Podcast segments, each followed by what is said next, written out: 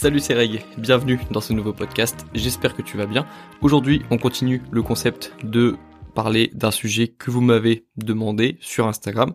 Et aujourd'hui, le concept du jour, c'est un sujet particulier qui est l'acceptation de soi quand on, est, quand on est un homme et que l'on est petit ou qu'on est complexé par son corps, entre parenthèses, cellulite, vergeture, acné, comment apprendre à s'aimer? Donc c'est un long sujet euh, qui m'a été proposé là, donc on va l'étendre aux femmes parce que là c'est marqué être complexé en tant qu'homme et en l'occurrence de sa petite taille. Là par contre, je pense que ça ça pas ça c'est plus pour les hommes parce que j'ai je pense que les femmes ont parfois ce complexe d'être petites, mais je trouve que c'est moins prononcé que les hommes, où il y a vraiment un complexe d'être plus petit que la moyenne, d'être plus petit. Et puis, euh, on parlera donc de s'accepter à la fin du podcast. Pour commencer, ce que je pense de l'acceptation en tant que soi, en tant qu'homme, l'acceptation de soi en tant qu'homme et de la petite taille, j'en sais quelque chose parce que depuis le CP, enfin depuis que je suis petit en gros, j'ai toujours été le plus petit de la classe. Et, j'ai grandi extrêmement tard. J'ai grandi... Euh, j'ai grandi euh, en, fin de troisième. J'ai mué évidemment euh, des années après tout le monde. J'ai grandi des années après tout le monde. Et je me souviens que j'ai eu une sorte de poussée de croissance en seconde lorsque je suis arrivé à Tahiti où j'ai pris 15 15 15 cm en, deux ans. Et j'ai pris aussi 15 kilos de, de muscles parce que je me suis j'ai commencé la musculation euh, quelques années plus tard. Donc j'ai d'abord grandi ensuite j'ai commencé la musculation. Mais résultat euh, en sortant du lycée je faisais 1m76 euh, et 70 kilos ou peut-être 68 je sais pas. Mais avant ce qui est sûr c'est que en, lorsque je suis arrivé au lycée je devais faire 1m50 pour pour 55 kilos maximum. Donc j'étais euh, très faim. Je me rappelle que je mangeais pas le matin parce que dans ma famille on n'a pas l'habitude de manger le matin. Maintenant je l'ai mais euh, lorsque j'étais petit, on allait directement à l'école sans manger et le midi, je mangeais pas beaucoup. Je mangeais pas beaucoup parce que c'était la c'était la cantine de Tahiti et c'était pas la meilleure cantine du monde. Donc euh, je mangeais très peu, je mangeais très peu le midi et en fait, je mangeais le soir un petit peu. Donc euh, c'est pas étonnant que de que je me retrouvais à peser que une cinquantaine de kilos. Je pense que c'était bah c'était c'était logique vu la quantité de nourriture que je mangeais et euh, pour euh, la musculation, bah, c'était logique que je sois vraiment tout fin parce que je faisais euh, pas de sport qui m'opposait à une résistance physique, enfin pas de sport de pas de sport qui allait vraiment me muscler. Et pour la taille, bah, je pense qu'il y, a un facteur génétique. Et donc je m'y connais un peu en complexe de petite taille. Je pense de toute façon que on a tous un, un, complexe, on a tous un complexe qui est né dès l'enfance. Il y avait des personnes, c'était bah, la taille. chez les hommes, je trouve, peut-être euh, chez les femmes, vous me direz, hein, mais je pense que ça concerne plus les hommes. Je trouve que limite les complexes parfois chez les femmes, c'était plutôt, c'est plutôt d'être trop grande. Euh, je trouve que c'est plutôt ça que, qui, euh, par rapport à la taille, je trouve que ça touche plutôt les femmes qui sont grandes.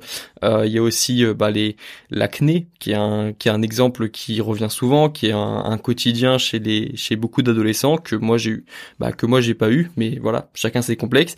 les vergetures, le, pour les femmes, j'ai l'impression plus. Euh, l'acné, donc je l'ai, cité, c'était l'exemple qui avait été donné par la personne qui m'a donné le sujet de ce podcast. Il y en a plusieurs. Il y a aussi, je me souviens, une une fille qui était dans mon collège qui avait euh, des taches de rousseur et qui était euh, qui était complexée par ça. Euh, il y a des personnes qui sont complexées aussi par leur faculté intellectuelle, qui sentent qu'elles ont besoin de plus travailler pour réussir à, apprendre quelque chose et c'est aussi un complexe.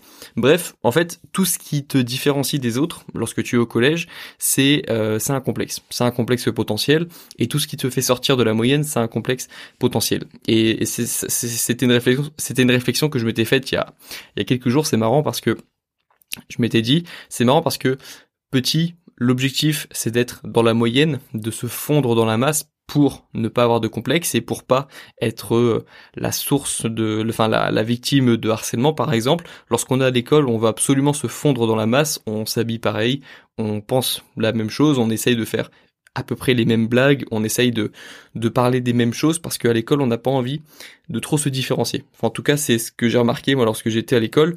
Le but c'était de ressembler à tout le monde, de suivre le mouvement et de surtout pas se faire trop remarquer parce que sinon il pouvait nous arriver des problèmes ou si on était trop différent des autres ça pouvait être une source de complexe. Et ce qui est marrant, c'est qu'après, moi, ça s'est inversé. Plus je grandis et plus j'essaye de cultiver ma différence, dans le sens où, euh, bah, comme je vous ai dit dans un certain podcast, lorsque j'ai eu une passion pour euh, pour YouTube ou lorsque j'ai compris que je voulais créer une chaîne YouTube, bah, je suis allé à fond dedans, quitte à ne pas à faire un choix qui allait être compris par tout le monde parce que lorsque j'ai commencé une chaîne YouTube, j'étais littéralement le seul étudiant en droit de ma de ma fac et encore plus bah, de mon amphithéâtre à lancer une chaîne YouTube. Et je me rappelle que c'était vraiment nouveau pour les personnes qui euh, qui étaient dans mon amphithéâtre en droit qui est quand même un milieu assez classique euh, encore. Bah il y avait beaucoup de personnes qui comprenaient pas. Il y avait aussi des personnes qui pensaient que c'était pas euh, possible de faire des études de droit et de créer une chaîne YouTube. Bref, je, plus je grandis et plus j'apprends à faire des choses différentes de la moyenne et plus je prends du plaisir à sortir de la moyenne parce que je considère que j'ai envie de vivre une vie exceptionnelle au sens euh, au sens littéral, c'est-à-dire euh, différente de la moyenne. Et, euh, c'est marrant parce que j'ai de plus en plus de mal à faire des choses des euh, que font les personnes moyennes. Je, je n'ai plus envie de, de, ressembler à la moyenne. Et, euh, donc c'est marrant parce que c'est vraiment l'inverse de l'école. Et c'est pour ça que je dis que bah, l'école c'est un endroit où il y a énormément de regard des autres et que ça, forcément, ça bride les ambitions et ça bride euh, les actions des, enfants qui sont à l'école. Mais bon, je pense que c'est une phase nécessaire, l'école. Enfin, je pense plutôt que quand je disais une phase nécessaire, c'est plutôt la phase du regard des autres. Lorsqu'on est au collège et au lycée, je pense qu'on apprend beaucoup de choses aussi au collège et au lycée.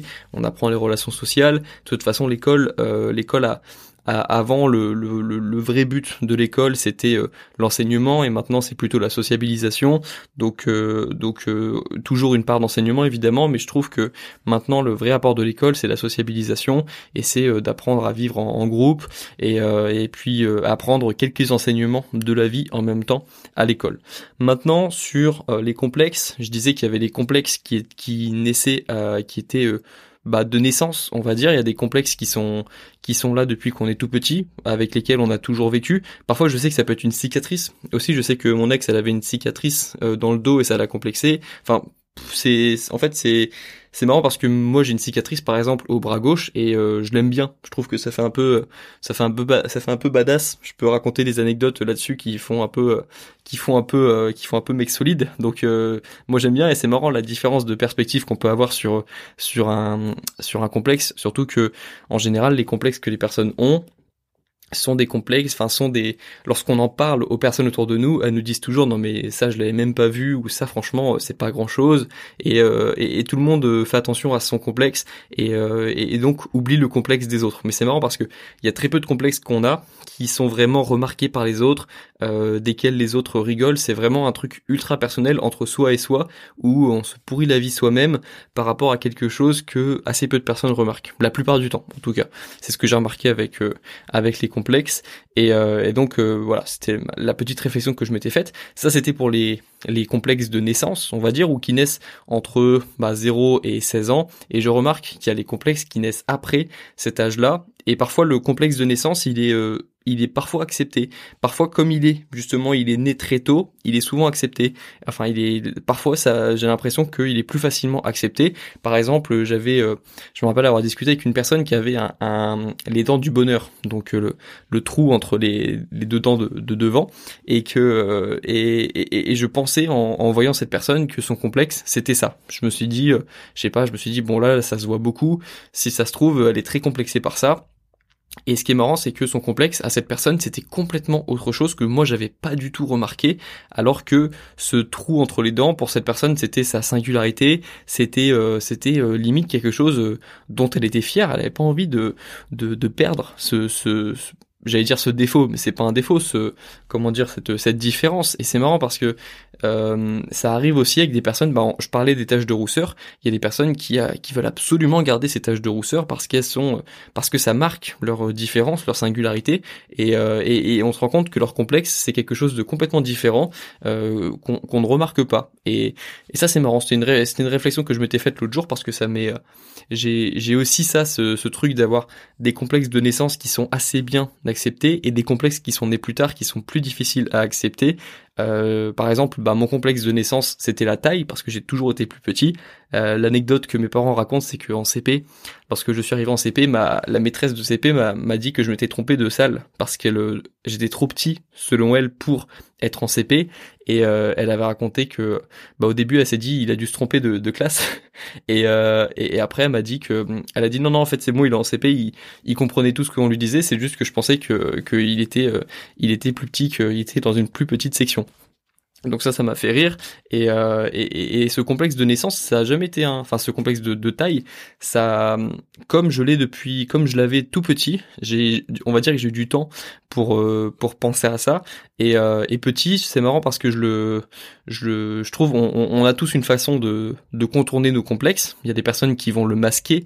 Euh, je pense au maquillage par exemple. Il y a des personnes qui vont en rire. Moi, c'était ma stratégie lorsque j'étais petit, rire de ma taille. Je crois que je je sais plus quel surnom j'avais, mais bref, j'avais, euh, je rigolais moi-même dessus, de, de mon complexe. Je rigolais moi-même de mon complexe parce que je me disais, si moi j'en rigole, euh, bah ça va démoraliser les autres personnes d'en rigoler parce que j'en rigole déjà et donc ça peut pas m'atteindre. Parce qu'il faut pas oublier que les enfants sont quand même, les enfants sont quand même assez cruels et ils hésitent pas à arrêter lorsqu'ils voient que ça nous fait plus mal quelque chose.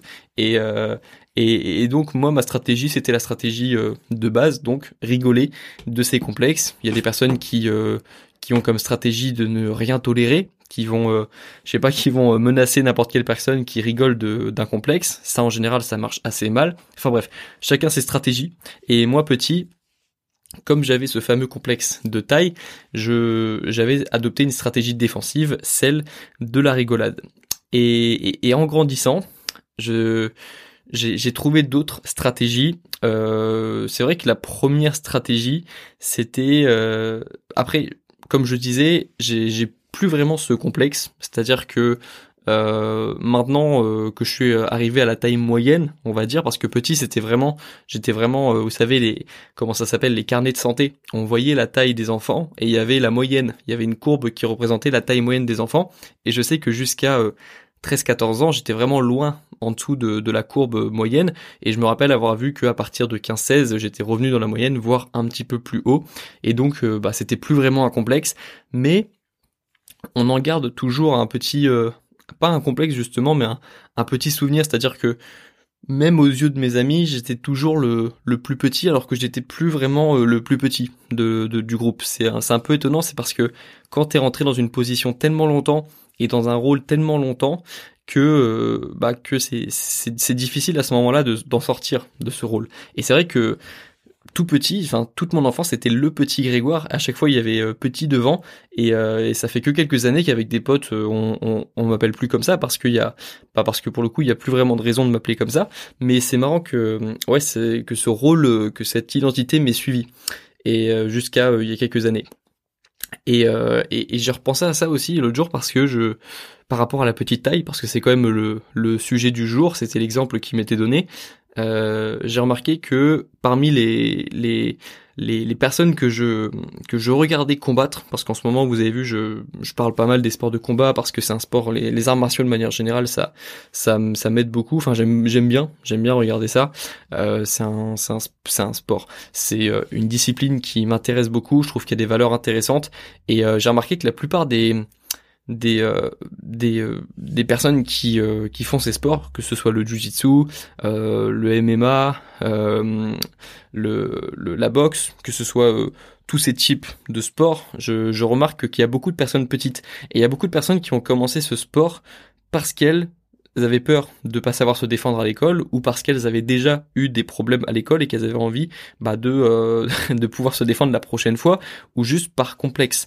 Et il y a même des et, ce complexe de taille, il, euh, il suit longtemps les personnes parce qu'il y a des j'ai vu des des euh, des artistes enfin des des martial artistes donc des des personnes qui pratiquent les arts martiaux qui sont champions de leur catégorie en boxe par exemple et qui continuent de mentir sur leur taille parce qu'ils assument pas. Et je me rappelle que c'était une interview en anglais où c'était une personne qui demandait euh, quelle taille faisait euh, telle personne et il avait dit 5 euh, foot 7 donc 5 5 5 pieds 7 ça ferait ça ferait 160 173, 172 cm et elle avait menti parce qu'elle faisait moins que ça, elle faisait 170 cm mais je me suis dit mais c'est marrant quoi. La personne, elle est, euh, championne de sa catégorie en boxe. Elle peut euh, mettre euh, à mal 95% des des gars qui qui sont dans la rue, mais il y a quand même ce complexe où t'as besoin de mentir sur ta taille. Et c'est là où je me suis dit, putain, c'est c'est ça reste ça reste longtemps quoi ce son complexe. Et je peux le comprendre parce que je l'ai vécu pendant pendant longtemps. Enfin je l'ai je l'ai vécu une grande partie de ma vie.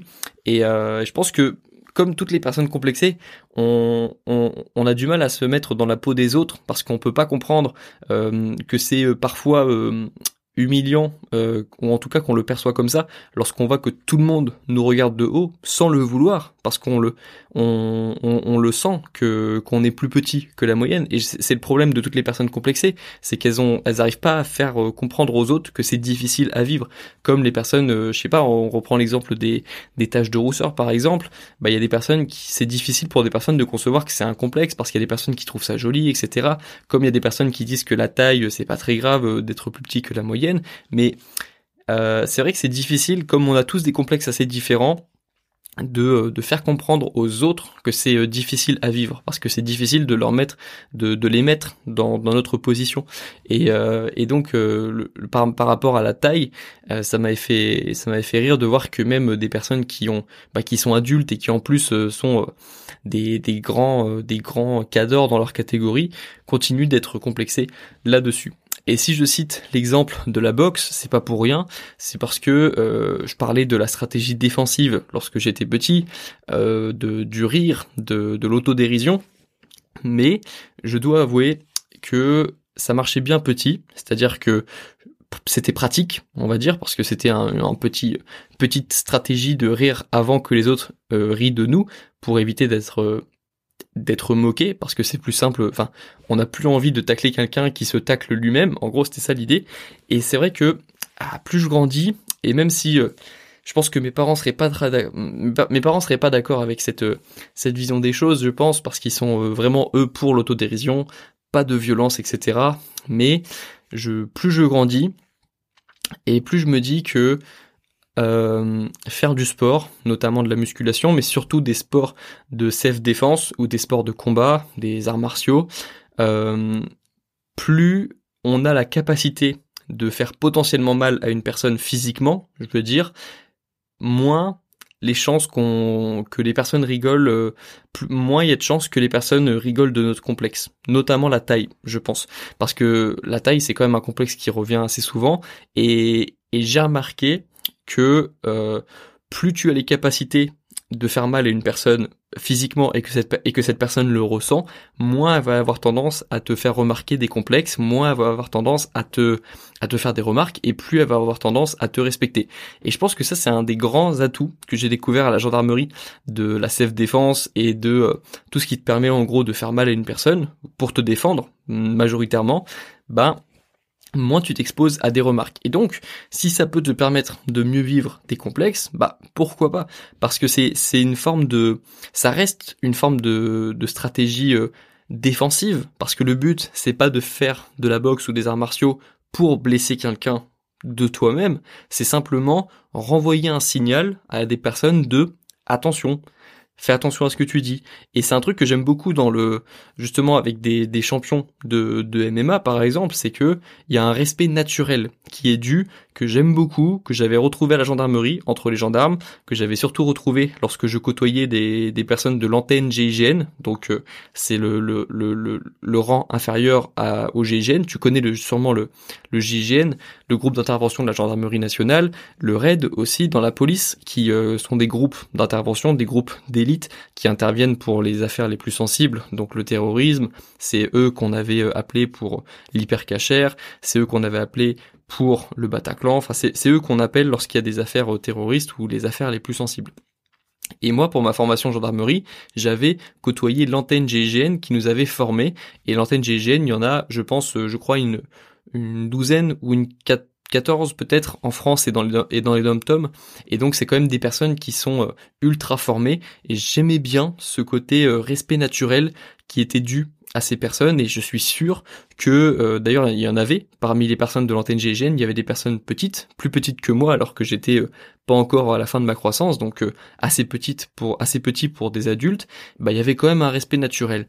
Et, j'aimais bien ça, je j'aimais bien ce, cet aspect-là et je trouve que ça simplifie la vie, donc je pense que pour accepter un complexe, pour en revenir au sujet du podcast initial, je pense qu'il y a un travail évidemment intérieur à faire sur soi, plutôt mental sur la perspective, essayer de changer la perspective des choses, parce que ça a été prouvé que la chirurgie esthétique, ça ne suffit pas, ça ne marche pas, parce que j'avais lu une étude extrêmement intéressante là-dessus, mais la chirurgie esthétique, ça ne, ça ne fonctionne pas, parce que tu, c'est comme boucher un trou, euh, t'essayes de boucher, euh, t'essayes de, il y a une baignoire qui est percée, on va dire, et chaque trou c'est un complexe. Lorsque t'essayes de boucher un trou, il y en a un autre qui apparaît. Enfin bref, j'avais lu un truc intéressant là-dessus, un article intéressant, et, euh, et donc pour moi, la chirurgie esthétique, c'est pas vraiment une solution, c'est plutôt un, pansement qu'on met. Je pense que le, vrai médicament, si on peut appeler ça comme ça, ce serait la perspective, changer sa vision des choses, laisser le temps faire aussi, parce que la perspective change aussi avec le temps. Euh, et, et peut-être que si tu es complexé actuellement, c'est parce que tu es entouré de personnes qui te font remarquer des choses, alors que peut-être que dans quelques années, lorsque tu auras un meilleur entourage ou un entourage moins toxique, bah tu auras peut-être moins de remarques et donc tu seras moins complexé parce que ce complexe, il est quand même né parce qu'une personne t'a fait une remarque ou parce que une personne a, ou parce que toi tu as regardé beaucoup d'autres personnes et t'as remarqué qu'il y avait des différences entre toi et ces personnes, notamment euh, les acteurs dans les séries, les, personnages dans les films qui sont euh, retouchés, qui sont, euh, enfin qui sont, qui sont maquillés, qui sont toujours mis au top de leur de leur beauté. Et, donc ça peut être causé par différentes raisons mais en gros laisser le temps la perspective également euh, et, comprendre un jour parce que tu vas aussi euh, tu l'es peut-être déjà mais comprendre que vraiment lorsque tu es avec une personne par exemple en couple et euh, comprendre que vraiment cette personne elle dit pas seulement pour te faire plaisir lorsqu'elle te dit que le complexe, elle, elle s'en fiche ou lui il s'en fiche. C'est vraiment, en tout cas moi c'est vraiment quelque chose que j'ai que j'ai vécu lorsque je disais à une personne que je n'avais même pas remarqué son complexe. C'est vrai, c'est parce que vraiment euh, c'est vraiment pas quelque chose que j'avais remarqué, ou même si je le remarque, c'est pas quelque chose qui me dégoûte. Et je pense qu'il y a un, travail justement à faire là-dessus, un travail intérieur. Maintenant, ma petite touche à moi, c'est de rajouter un travail esthétique. Évidemment, pas la chirurgie esthétique, mais le sport. Plutôt, j'avais fait un podcast sur comment le sport m'a aidé pour ma confiance en moi. Plus tu fais du travail, plus tu travailles ton, corps, c'est-à-dire plus tu fais un travail sur, euh, sur ton cardio, sur ton corps, même un travail esthétique avec la musculation par exemple, plus tu tu investis des efforts sur ton corps, plus tu as tendance à l'aimer. Et moi, ça m'a aidé de ce point de vue-là. Et puis, par rapport au podcast d'aujourd'hui, peut-être prendre en compte l'aspect self-défense, l'aspect euh, je peux te briser les os si tu te moques de moi, si tu dépasses un stade. En tout cas, j'ai le potentiel de le faire. Ça veut pas dire que je vais le faire, mais en tout cas, si tu dépasses les bornes, il est possible que je te fasse mal. Ça peut aider à mieux vivre des remarques ou en tout cas même à ne plus en entendre. Et donc, éviter des complexes parce que la personne n'osera même plus franchir la ligne de la remarque pour éviter parce qu'elle elle va le elle va le sentir lorsqu'elle sera en face de toi qu'elle ne peut plus dire n'importe quoi. Et ça, ce serait peut-être ma petite touche personnelle. Et c'est pour ça que je dis que mes parents seraient peut-être pas forcément d'accord avec ça. Je sais qu'ils écoutent mon podcast parce que parce qu'ils me le disent souvent, parce que je les vois parfois écouter mon podcast. Donc les parents, désolé, c'est ma petite touche à moi que j'ai récupérée de la gendarmerie. Je sais que vous, vous préférez l'humour, l'autodérision. Moi, j'ai fait ça, j'aime bien aussi mais je rajouterai ma petite touche personnelle de la self-défense, d'apprendre à se combattre, d'apprendre à combattre, ou au moins d'apprendre à blesser une personne dans un but préventif. Évidemment, parce qu'on n'a pas envie d'avoir des problèmes. Et si je peux vous dire quelque chose que j'ai appris à la gendarmerie, c'est de jamais attaquer en premier, c'est de jamais attaquer tout court, de toujours privilégier la fuite, même lorsqu'on est entraîné. Ça, c'est vraiment quelque chose que j'ai appris parce que vous, vous pouvez pas imaginer tout ce qui peut vous arriver si vous commencez à taper en premier ou si vous commencez à vous attirer des ennuis. Vous allez tout droit vers une vie toute pourrie et euh, vers des grosses complications. Donc euh, j'encourage absolument pas la violence, je, j'encourage le, le, travail sur, euh, sur soi, sur son corps et euh, on va dire le fait de devenir un peu une machine de guerre, mais dans un but préventif, dans, comme le font euh, la plupart des, comme le font en fait la plupart des personnes qui euh, font des arts martiaux. C'est, c'est souvent des personnes très calmes dans la vraie vie, mais qui ont les capacités de briser une personne. Et ça, c'est ce que j'aime bien. C'est un peu la force tranquille, et c'est ce que je recommanderais. Et, euh, et c'est pour moi un, exemple. C'est un peu un, un idéal. C'est-à-dire que dans quelques années, j'aimerais représenter ça, la force tranquille, à la fois cultiver mon esprit, cultiver mon corps, et avoir les capacités de briser une personne si elle commence à, à faire une remarque qui pourrait euh, potentiellement me blesser. En tout cas, dégager cette énergie là. Je sais pas si c'est clair ce que j'ai dit. Euh, je pense que j'ai, je pense que vraiment c'était c'était vraiment ma, ma solution. Hein. C'est pas c'est pas une blague. Je je conseille ce je conseille de faire ça. D'abord le travail intérieur, le travail physique, euh, l'entourage évidemment joue un rôle parce que si tu avais depuis ta naissance, euh, si tu étais entouré de, personnes bienveillantes, je pense pas que tu aurais eu autant de complexes que tu en as maintenant. Si on vivait pas à l'époque d'Instagram et des réseaux sociaux, je pense pas que tu aurais autant de complexes. La preuve en est que la génération d'avant nous, la génération antérieure à nous, a beaucoup beaucoup moins de complexes parce qu'il y avait pas les réseaux sociaux évidemment parce qu'il y avait moins de comparaisons, parce qu'il y avait moins de retouches, parce qu'il y avait moins de Photoshop.